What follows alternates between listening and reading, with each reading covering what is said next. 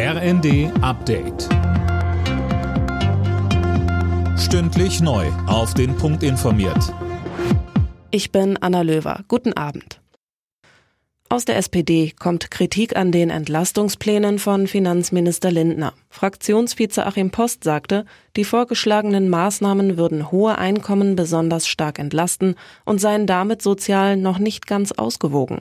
Lindner betonte dagegen, dass es nicht um Entlastungen gehe, sondern um einen Verzicht auf Belastungen. Außerdem Mein sozialdemokratischer Vorgänger hat sogar noch im Bereich der Reichensteuer die kalte Progression verändert, weil er nämlich den Satz auf 277.000 Euro erhöht hat. Dann glaube ich, dass wir mit dem Vorhaben, was wir jetzt äh, hier vorgelegt haben, doch äh, hinsichtlich der Zustimmungsfähigkeit auf dem richtigen Weg sind. Die Slowakei bekommt wieder Öl aus Russland. Auch Ungarn soll ab morgen wieder beliefert werden, heißt es vom slowakischen Unternehmen Slovnaft.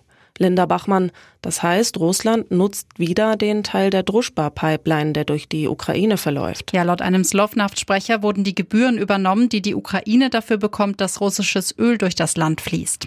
Weil es da bei der Bezahlung Probleme gegeben hat, waren die Lieferungen nach Ungarn, Tschechien und in die Slowakei eingestellt worden. Der russische Staatskonzern Transneft hatte das auf westliche Sanktionen geschoben. Fans und Prominente haben mit einer Trauerfeier im Hamburger Volksparkstadion Abschied von Fußballlegende Uwe Seeler genommen. Unter anderem Bürgermeister Tschentscher und Comedian Olli Dietrich hielten eine Rede. Seeler war vor drei Wochen im Alter von 85 Jahren gestorben. Gute Nachrichten für Autofahrer. Die Preise an den Zapfsäulen sind laut ADAC im Wochenvergleich gesunken. Diesel kostet demnach im bundesweiten Schnitt 1,89 Euro, der Liter Benzin 1,71 Euro. Grund, die Rohölpreise sind deutlich gefallen.